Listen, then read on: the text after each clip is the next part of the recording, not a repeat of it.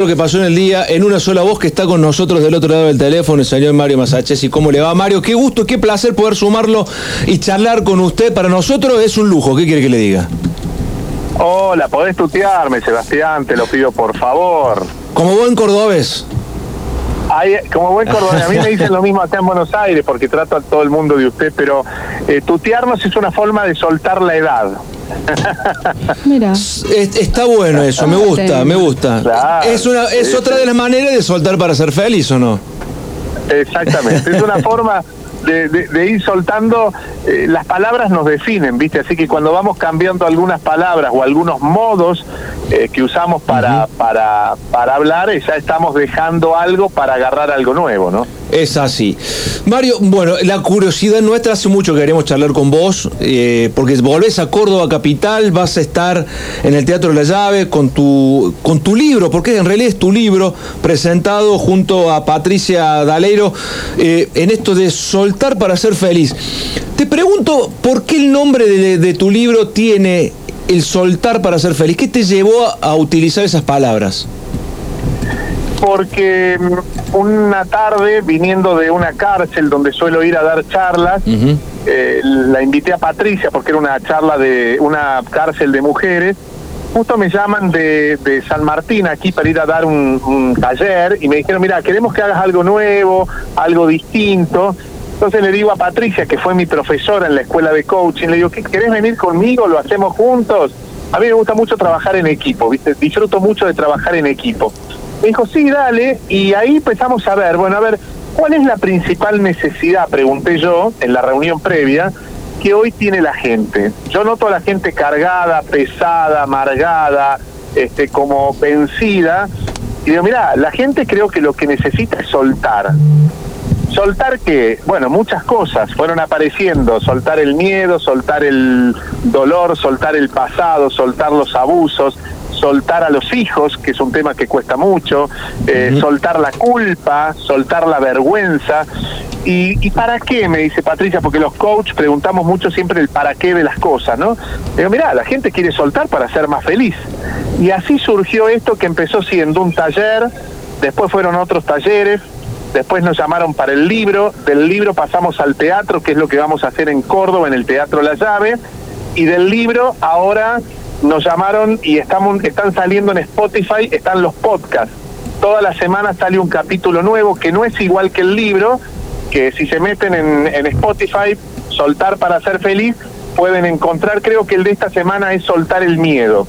Y, y, bueno, fue, evidentemente se abrió una puerta que nosotros no sabíamos que se iba a abrir de esta manera, pero estamos muy felices que, que de haber tomado la decisión de hacer algo, ¿no? Qué, qué bueno que, que haya surgido de esta manera y al mismo tiempo qué lindo que te hayas animado a las tablas, porque no es, no es fácil subirse a un escenario y que la gente te esté mirando, porque una cosa es tener una luz roja de una cámara delante tuyo y una mesa de trabajo con compañeros, y otra cosa es que estén los ojos personalmente prestando atención a lo que estás haciendo arriba.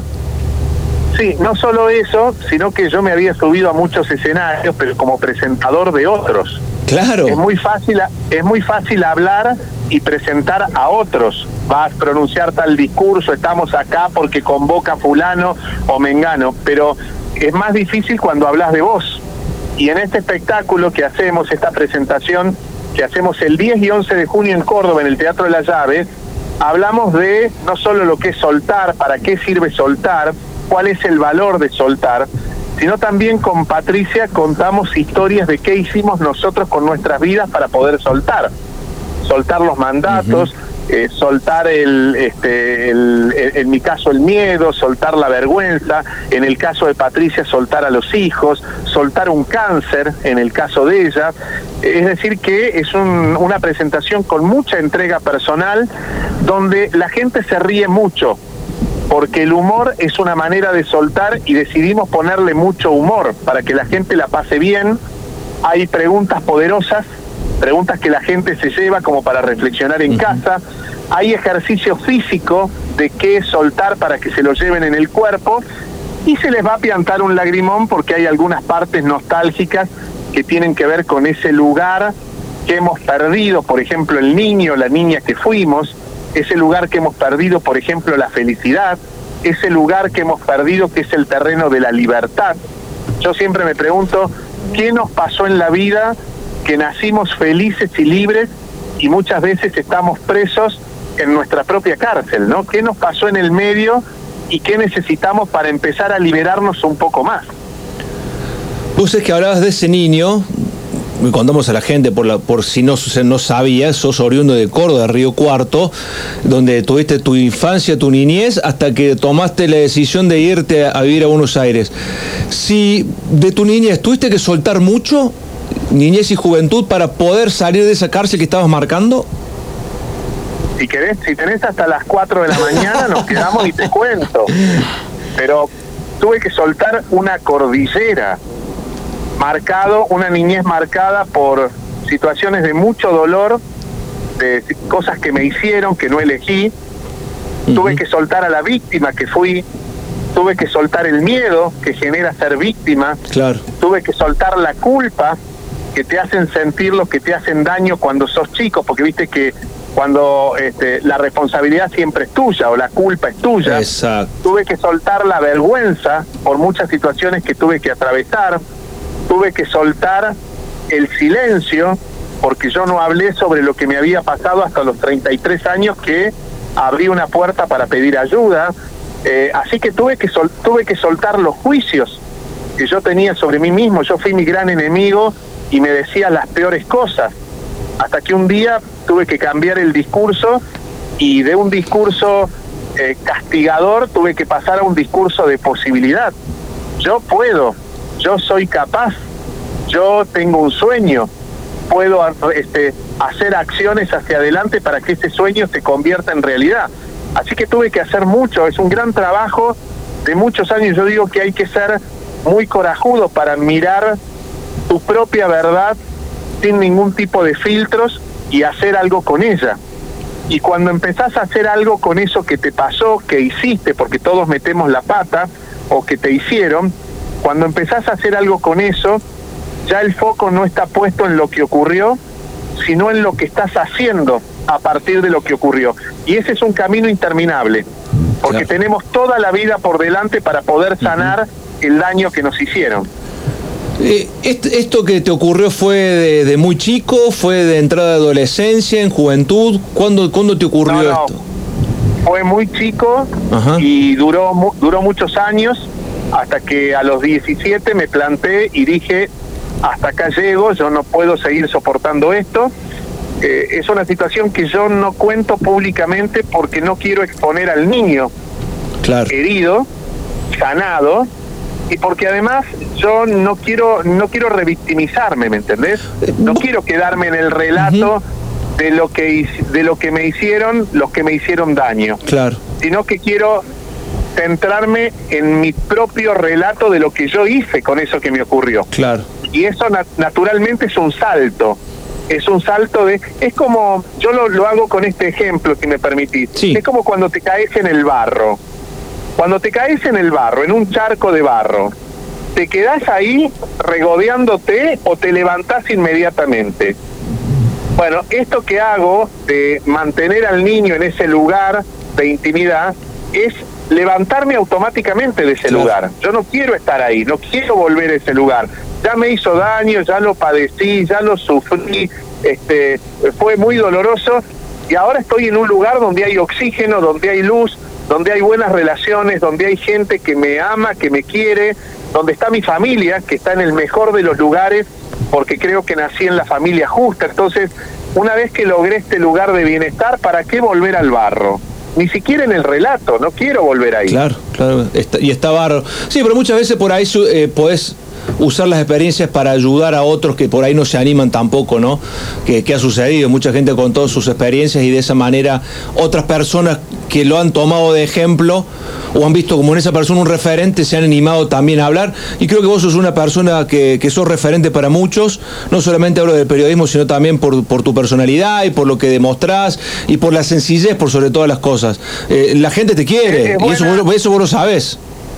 Es buena la pregunta Ahora, que no lo cuente en la tele o en la radio no significa que no haya contado incluso con lujo de detalles en los lugares donde yo creo que tiene valor contarlo. Un psicólogo y amigos cercanos. No, no, no. Cuando voy a las cárceles, por supuesto que ahí voy con la verdad. No le pongo ah, maquillaje qué, bueno es un lugar de mucho impacto donde hay mucha gente que tal vez pasó por las mismas situaciones que yo. Cuando, por ejemplo, me pasó en Ushuaia que fui a dar una charla, justo un día que jugaba Argentina, uno de los partidos de Argentina el año pasado, y, el salón estaba lleno, era un microcine, y en un momento un, un pibe se levanta y me dice, mira, yo no sé por qué vine, estaba con la camiseta de Argentina, un futbolero, futbolero. Y no me voy a olvidar nunca que ese pibe se levantó y me dijo, mira, yo a mí me ocurrió esto, creo que es lo mismo que te ocurrió a vos, es la primera vez que hablo, una, un amigo me trajo, yo no sabía que venía, pero escuchándote me dan ganas de, bueno, imagínate lo que fue en ese momento, no solo nos dimos un abrazo, sino que yo le presté mi testimonio también para que se sintiera menos solo. Pero, a ver, lo que nos pasa, los momentos de dolor o los momentos que necesitamos preservar para nosotros, son para todos, pero no son para cualquiera. Ah, eso es cierto. Totalmente, en eso estoy totalmente de acuerdo.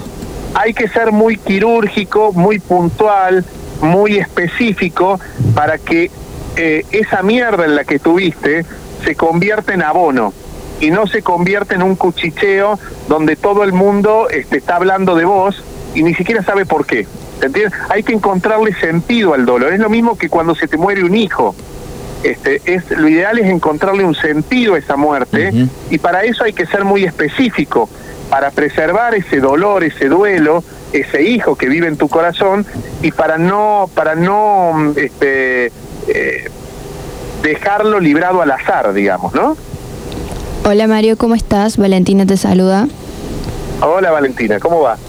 Bien, te, siguiendo lo que estabas contando sobre soltar, tengo entendido por lo que contaste en una nota en, TN, que después de ese, esa temporada de soltar, lo que sigue es la etapa de saltar.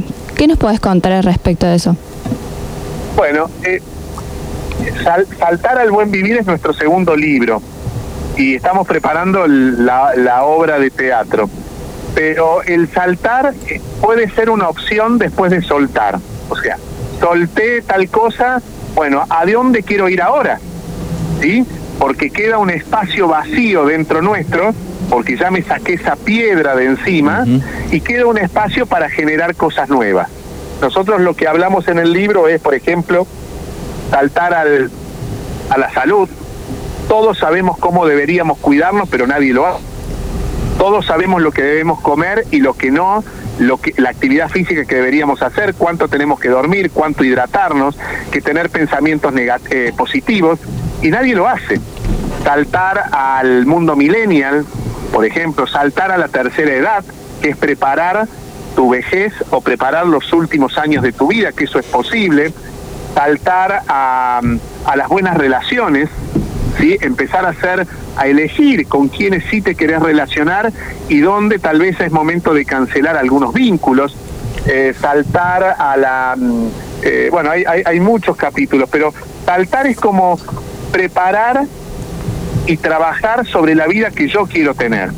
Y es un espacio muy creativo, porque y, y no es un espacio lineal, porque no hay fórmula es prueba y error, sin hacerte daño, por supuesto, es ir chequeando qué te va pasando. Ahora, nos dimos cuenta que al soltar algo, ya estamos saltando a un nuevo lugar, que es no estar en el lugar donde estábamos. Exacto. Y a veces, a veces cuando saltamos, ya estamos soltando algo. No sé, supongo que la gente que te va hastiada por este país, que es mucha. Al irse a otro lugar, que tal vez no es la opción que elegirían, pero es la que tienen a mano, ya están soltando el enojo, la bronca, la ira que tienen por las cosas que pasan en este país. Eh, al decidir dejar una pareja tóxica, soltaste esa pareja tóxica, pero ya saltaste a un nuevo lugar, que es incierto, es incierto, pero que es menos doloroso o menos riesgoso que el lugar donde estabas. No sé si se entiende. Sí, sí, sí, totalmente. Mario, eh, Vos arrancaste en el periodismo de muy chico, pero, y digo muy chico porque te encantaba ver los noticieros y, en algún momento dijiste en tu casa, yo voy a estar en ese lugar cuando veías Canal 13. Cuando te tocó la oportunidad de estar por primera vez frente a la cámara, ¿sentiste que habías logrado el objetivo o ni, ni te acordabas de ese deseo de niño por el miedo y cagazo que tenías de estar por primera vez frente a las cámaras en un canal tan importante como el 13? No, estaba absolutamente con mis cinco sentidos, con mi corazón con los cojones bien puestos y presente en el sueño. Lo más importante cuando tenemos un sueño y vamos logrando pasitos para ese sueño, no solo es estar presente para poder vibrar con ese sueño, para no olvidarnos de ese sueño, sino después gratificarte por ese logro. Porque cuando vos, cuando vos te gratificás a vos mismo, no necesitas el aplauso de nadie, ni el premio de nadie, ni la ni la este eh, ni, ni, ni, el, el, consejo de nadie. Cuando vos te gratificás por algo que hiciste, ya es suficiente. la gratificación es agradecerte por ese momento, tomarte un buen café o brindar con un vaso de agua por ese momento, darte un buen baño y sentir ese baño como la reparación de ese logro que hiciste, darte un abrazo, dejarte abrazar, ¿sí? Eh, mm, no sé, ir a comprarte algo, eh, oler una flor, mirar el sol, agradecer el día. Hay tantas, nos gratificamos tampoco, por eso vivimos desde la escasez. Claro. Porque no nos enseñan a gratificarnos por cada cosa que hemos logrado. Y a veces lo que podemos lograr es, no sé, hoy me levanté con ganas, ¿sí? Me tomo un café en honor a estas ganas que tengo de vivir. Porque a veces, viste, parece que nos tuviéramos que gratificar cuando hemos logrado algo concreto, que nos casamos, nos compramos el departamento, nos recibimos, eh, nos muchas veces son materiales, muchas veces son materiales esas gratificaciones. Claro, es, un ejercicio hermoso, porque cuando vos te gratificás vos, ya no necesitas de la aprobación ajena. Yo veo tanta gente que todo el tiempo necesita que la prueben, que le digan, que se convierten en un plomazo. Claro, es verdad.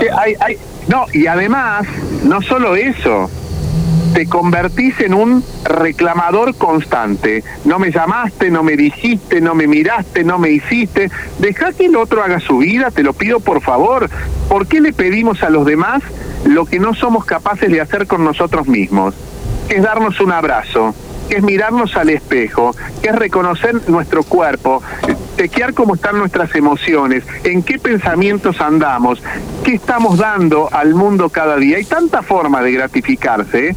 que estamos todo el tiempo perdiendo tiempo y energía y, pretendiendo que lo hagan los demás. Es un eh, trabajo, tal cual. una energía rancia. Eh, en un mundo donde la imagen, redes sociales y, el, y la aprobación es parece ser lo más importante hoy. Qué difícil que es luchar contra eso, sobre todo las generaciones nuevas, ¿no? La juventud que se desvive por un me gusta, por un like, por un corazoncito, por un comentario, por seguidores y demás, también siendo presos de, de este sistema. Claro, y los que más reclaman, los que más reclaman, suelen ser los que menos hacen cosas para incluir a los demás. A mí me pasó una vez con un, conocido que me pasó una vez con un conocido que me decía, eh, me escribe, viste, no me invitaste a tu cumpleaños. Entonces yo le digo, perdón, ¿vos me invitaste alguna vez a un cumpleaños tuyo? No, me dice, lo que pasa es que a mí no me gusta festejar cumpleaños. Ah, ok, pero te gusta festejar lo de los demás. Es muy cómodo lo tuyo. Es hermoso, que lo hagan los demás, yo voy, festejo, pero cuando tengo que mover el culito para comprar una torta, llamar a los amigos y soplar la velita, no hago nada. Es, es hermoso el, él. Y siempre me quedó ese ejemplo de mm, hago lo que los demás hacen, pero no genero movimiento propio. es cierto eso. Te, voy a meter en el mundo de los medios, así ya te voy, te voy liberando, seguramente tenés un montón de cosas para hacer. Eh, ¿Cómo ves los medios de comunicación en la actualidad? Un hombre que está extremadamente vinculado, que los conoces bien desde adentro. ¿Cómo ves la tele? ¿Cómo ves la, cómo, cómo sentís que está la radio, los medios gráficos en, este, no digo Argentina, solamente este mundo que después de la pandemia como que en vez de volver mejores volvimos peores, pareciera, con una revolución al 200%. No, eh, después de la pandemia no es que volvimos peores. El problema es que, le generamos a la pandemia una expectativa que no deberíamos haber puesto. Porque creíamos que después de la pandemia íbamos a ser la Madre Teresa y Gandhi. verdad. Somos seres humanos y somos argentinos. Le pusimos un le pusimos una expectativa a la pandemia y resulta que como esa expectativa no se cumple, creemos que salimos peores. No, salimos como somos. ¿Se entiende? Entonces, eh, una pandemia no cambia totalmente a la gente. Puede cambiar algunas cosas, puede cambiar algunos hábitos y después volvemos a lo que somos. Eso pasa siempre, porque hay una esencia, una identidad. Ahora, ¿cómo veo a los medios? Eh, la tele la veo que está tratando de subsistir sin generar eh, cosas nuevas o mantener espacios que son de mucho valor. No sé, yo escucho que una ficción es cara. Ok, ¿qué podemos hacer para generar los recursos para que haya ficción? Porque si no es todo panelismo. Las no estoy en contra del panelismo, por favor. Me encanta, los miro, me parece que es otra fuente de trabajo, pero el exceso nunca está bueno. Entonces hay un exceso de panelismo, hay un exceso de programas de entretenimientos hay un exceso de programas de opinión, pero nos está faltando una parte importante que es programas educativos, programas de humor, nos está faltando ficción, ¿sí? Y respecto de los noticieros, creo que están tratando de acomodarse a una expansión tecnológica que los tomó por sorpresa. Éramos pocos y encima cayó la inteligencia artificial. Ah. No sabemos hacer qué hacer con ella todavía, dónde ubicarnos. Eh, estamos como tratando de ubicarnos en la nueva palmera. Y, y bueno, viste, es un constante cambio. Igual a mí me gusta que pasen estas cosas. Yo creo que a mí no me gustan las crisis, por supuesto, pero cuando son inevitables, está bueno porque nos ayuda a repensar y a darnos cuenta quiénes son capaces de generar cosas nuevas a partir de, de, una crisis y quiénes se quedan lamentándose sin hacer nada. Entonces, hay como espacios nuevos, no sé, por ejemplo, el pibe este Nico Quiato que está haciendo una revolución desde su, y, todos dicen, ah, miralo vos a Nico Quiato. Es que Nico Quiato supo leer algo que los medios tradicionales no supieron leer. Hay un montón de radios, o, o no sé, ayer estuve con en un cumpleaños había una pareja de dos chicas, muy jovencitas las dos, muy jovencitas, creo que no, no llegaban a los 20 años. Entre las dos tenían eh, un palo y medio de seguidores. Y yo, viste, abrí los ojos y dije, eh, vi el contenido, el contenido no era nada extraño. Y, y entonces le digo, ¿cómo hicieron tantos seguidores? No, me dijeron, lo que pasa es que tenemos nuestro propio canal de YouTube y YouTube te tracciona. Claro. Yo no sabía nada de eso. Bueno, a ver, hay toda una generación que está haciendo lo que nosotros no somos capaces de hacer. Y, y están generando contenidos y un público cautivo que los sigue, que los acompaña, que los mira, que les suma seguidores y que además le da un rédito económico.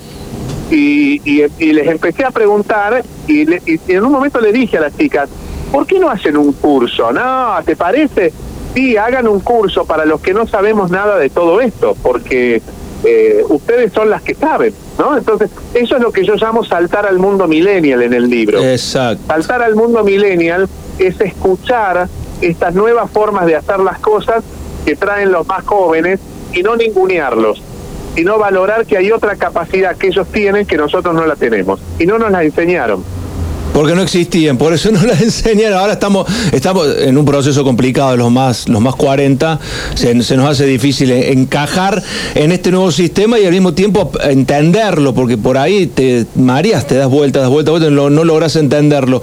Eh, sé que sos una antigrieta, porque sé que sos una antigrieta, pero ¿qué ¿Qué sensaciones te ha dejado el gobierno actual y, a quién le ves uña de guitarrero para lo que se viene, que es agarrar esta, este volcán en erupción que es la Argentina a partir de diciembre?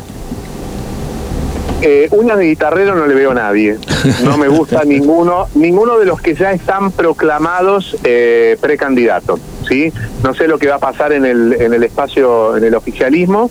Este, se habla de Guado. Guado me parece este, esta tarde casualmente lo vi, me parece un tipo centrado que si logra generar una personalidad no contaminada por los que ya estuvieron, puede ser un perfil interesante. A veces es un tipo de perfil bajo.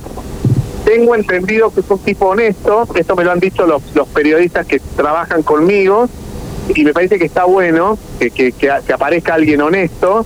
Eh, y, pero no no lo sé. No no no sé si hay un corderito que después se cuela y se aparece el lobo. el, león los leones que tiene alrededor y la y la gran dama o, o si realmente es un auténtico eh, eh, disruptor que puede cambiar digamos el perfil del oficialismo. Ojalá así sea porque yo creo que a mí me gustan los cambios viste me encantan los cambios Ahora, respecto del resto, no no me gusta, no sé. Eh, mi ley acaba de, de, de, postular al DIPI como candidato a intendente de La Matanza. Y yo me pregunto, eh, con todo lo bueno que tiene este pibe, ¿realmente creemos que está en condiciones de hacerse cargo de un distrito como La Matanza, que es el más grande. El distrito más, más difícil de la... No, no solo el más grande, es el más difícil de la provincia de Buenos Aires. ¿Realmente creemos que es posible? El, el discurso de, de Patricia a mí no me gusta, no me gusta, no me gusta que no quiera sentarse a hablar con el resto. Yo creo que este país se arregla cuando nos sentemos a hablar, cuando dejemos de mirarnos el pupo, de creernos que somos el ombligo de la política, de, que de, de creernos que tenemos razón, bajemos el ego y pensemos en la gente, da la sensación que no les interesa, Mario, la gente. ¿eh? Por cómo actúan, eh. no les interesa.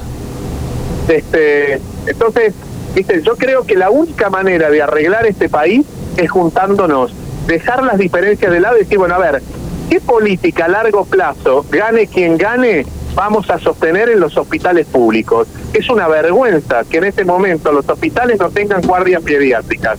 Es una vergüenza, es tristísimo es tristísimo que un médico gane 1.100 pesos la hora.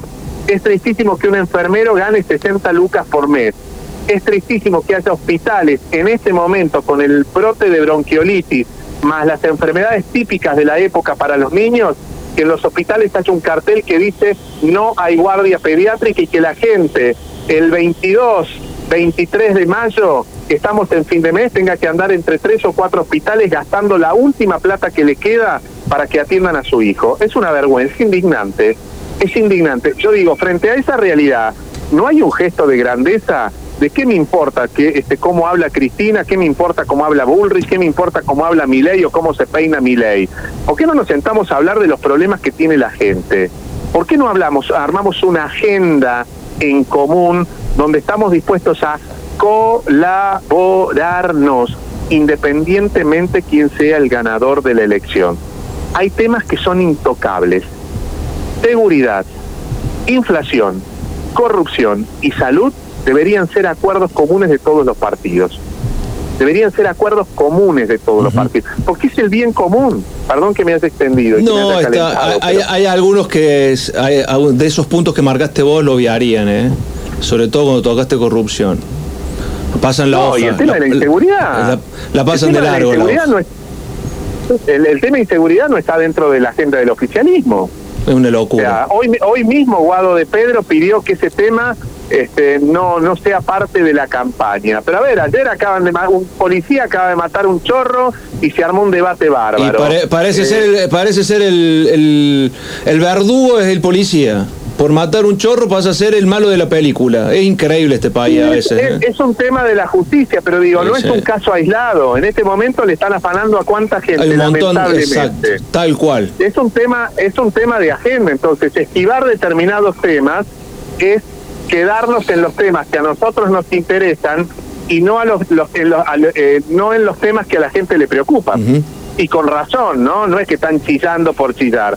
Están chillando porque no pueden ir a trabajar a la mañana porque a las mujeres les afanan la cartera o a los tipos este, los persiguen y les quitan el auto.